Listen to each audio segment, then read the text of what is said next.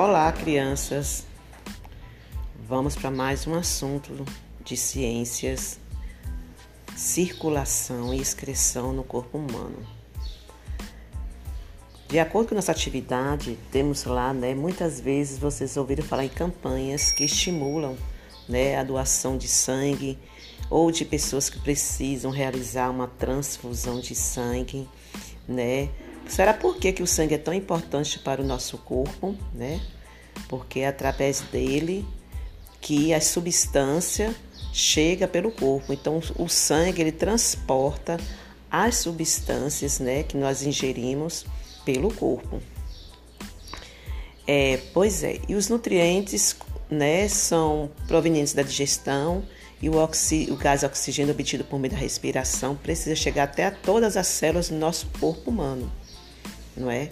Então, tudo que nós comemos é, vai, é, é, né, os alimentos se transformam em nutrientes, o que é aproveitado, né, vai para a digestão, né, e o oxigênio, né, por meio da respiração, que chega até as células do nosso corpo. É, o gás oxigênio, os nutrientes, chega até as células. Será como é que eles chegam até as células, né? Então, esse, esse gás, esse gás oxigênio, os nutrientes chega até as células por meio do sangue. Então, o sangue está em toda a parte do nosso corpo. Então, ele vai transportando tudo que nós comemos e o gás que nós respiramos passa tudo através do sangue. E aí, quando os nutrientes e o gás oxigênio chegam às células do corpo humano, são formadas algumas substâncias que podem ser tóxicas e que precisam ser eliminadas. Uma dessas substâncias tóxicas é o gás carbônico, que é eliminado através da respiração. Então, nós é, é, expiramos né, o gás, o, o oxigênio e colocamos o gás carbônico para fora. E algumas substâncias são eliminadas como, com a urina, né? Outras substâncias que a gente não consegue colocar pela respiração, são dadas pelas urinas ou através do nosso suor.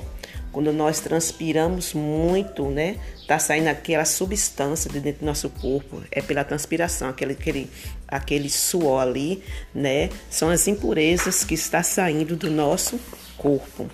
E outras através do xixi, né? E aí, será qual é o momento que nós transpiramos mais, né? É, então, quando faz calor mesmo, ou quando a gente faz algum esforço físico, a gente transpira mais, né? Uma corrida, é, uma, uma, um andar mais rápido, um brincar, a gente transpira, não é?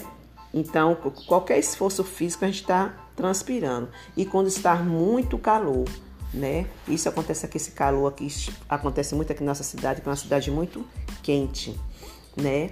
E aí você pode observar, né, que, que os seus braços e mãos, né, é, você consegue é, é, é, ver alguns vasos sanguíneos, né, pelos nossos braços, pelas nossas mãos. Você pode observar as mãozinhas suas, todo mundo tem aquele vasinho, né, aquela, aquela que a gente chama de veia, né, são os vasos sanguíneos, são aquelas veias, né. E será qual é a importância que esses vasos têm para né, essas estruturas, qual a importância dessas estruturas para o nosso corpo, né? Esses vasinhos, essas veias, eles, eles servem para direcionar o sangue para diversas partes do corpo. Então, né, todas as veias que nós temos do corpo, ele vai direcionando o nosso sangue. E aí, se você colocar ali sua mão direita aberta no setor peito, né, o que, que você vai sentir ali, né? Você coloca a mãozinha no peito, você vai sentir o que? Os batimentos cardíacos, o nosso coração bater. Então, o sistema circulatório sanguíneo é responsável por bombear esse sangue, né, e transportá-lo para todo o corpo, né? É o, o sangue é que faz esse bombeamento, o sangue é que faz o nosso coração bater.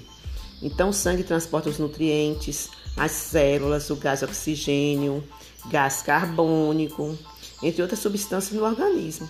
Né? É, então, o coração ele é bombeado, é bombeado por esse sangue, né, que percorre todas as partes do corpo por meio dos vasos sanguíneos. Né? Esses vasos, nós temos vários vasos.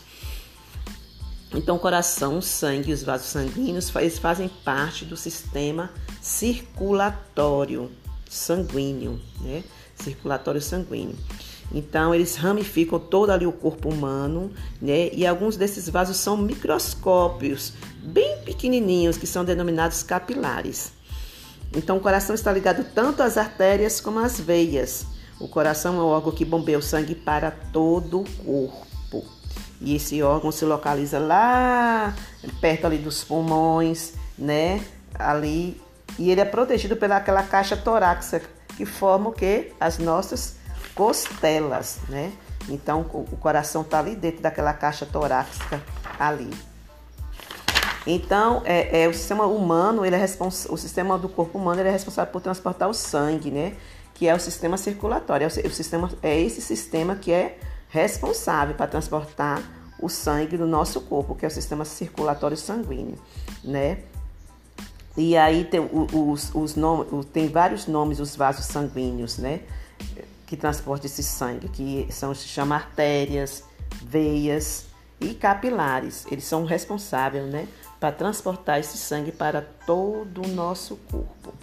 Ok, criança? Isso aí foi um resumozinho do nosso assunto circulação e excreção do corpo humano da aula de ciências. Qualquer dúvida, eu estou aqui para te ajudar. Tá ok? Beijos.